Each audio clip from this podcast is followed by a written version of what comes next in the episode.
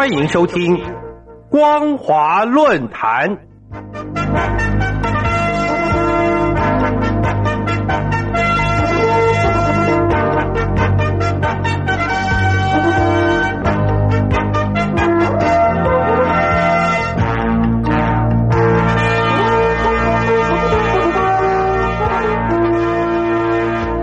各位听众朋友，大家好，欢迎收听本节的光华论坛，我是苏燕。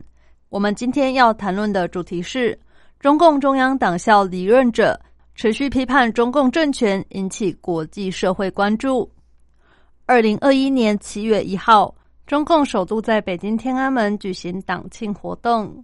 习近平在庆祝中共成立一百周年大会上讲话。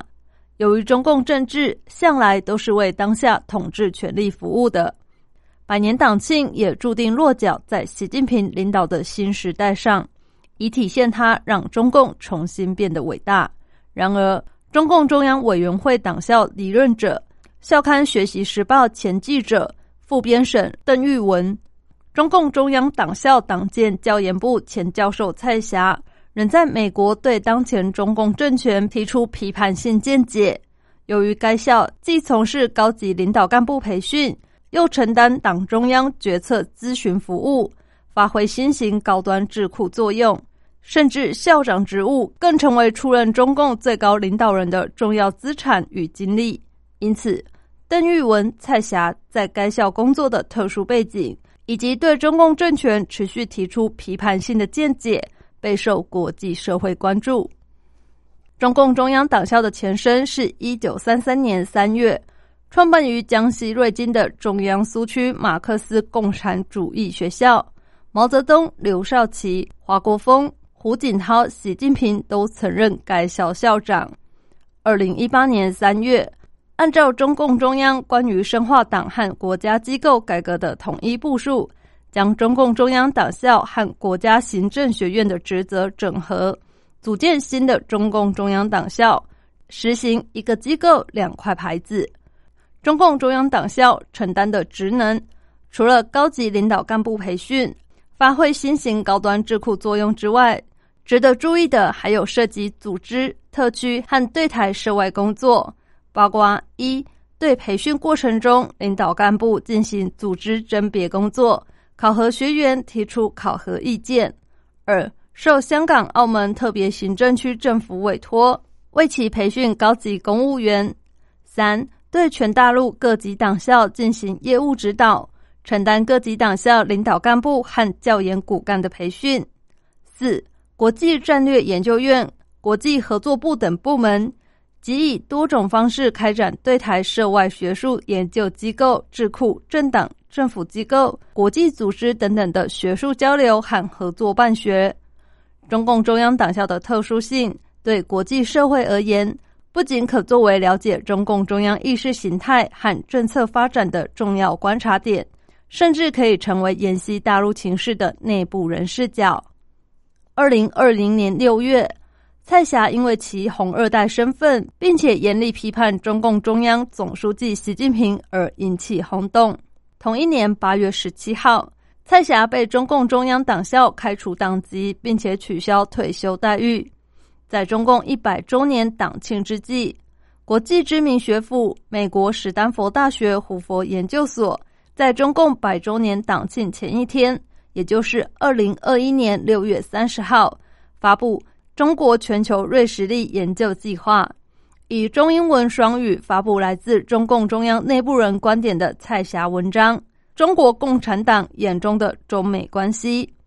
值得注意的是，文章指出。许多人没有意识到，中共已经转变为新极权主义，而不是威权主义。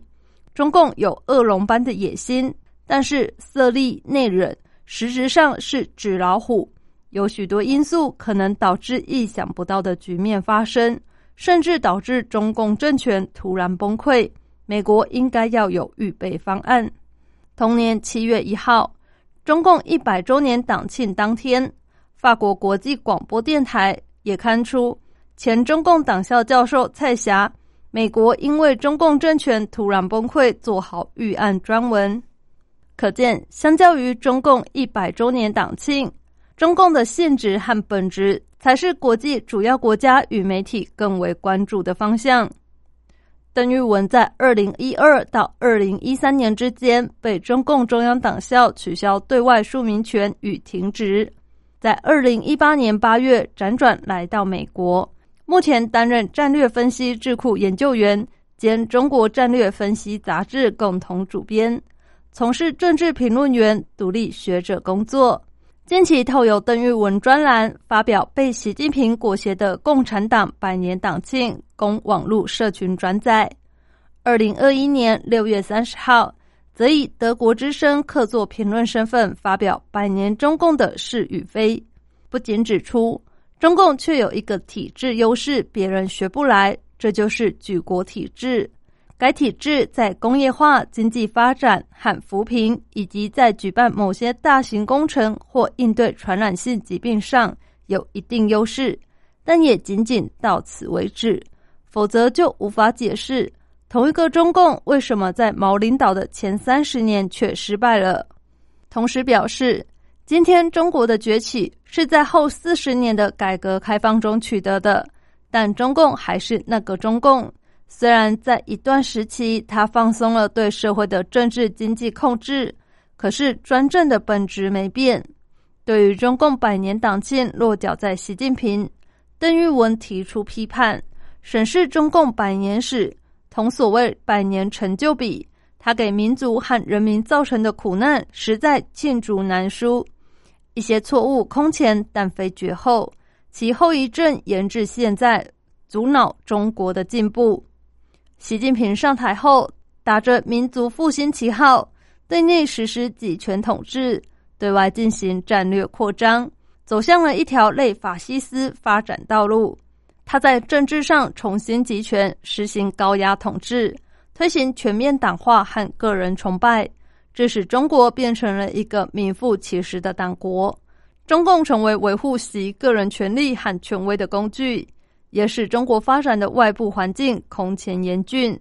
可见，由邓玉文、蔡霞的中共中央内部人观点看来，中共百年历史与其成为各界评头论足的议题。不如作为深刻认清中共性质和本质的视角。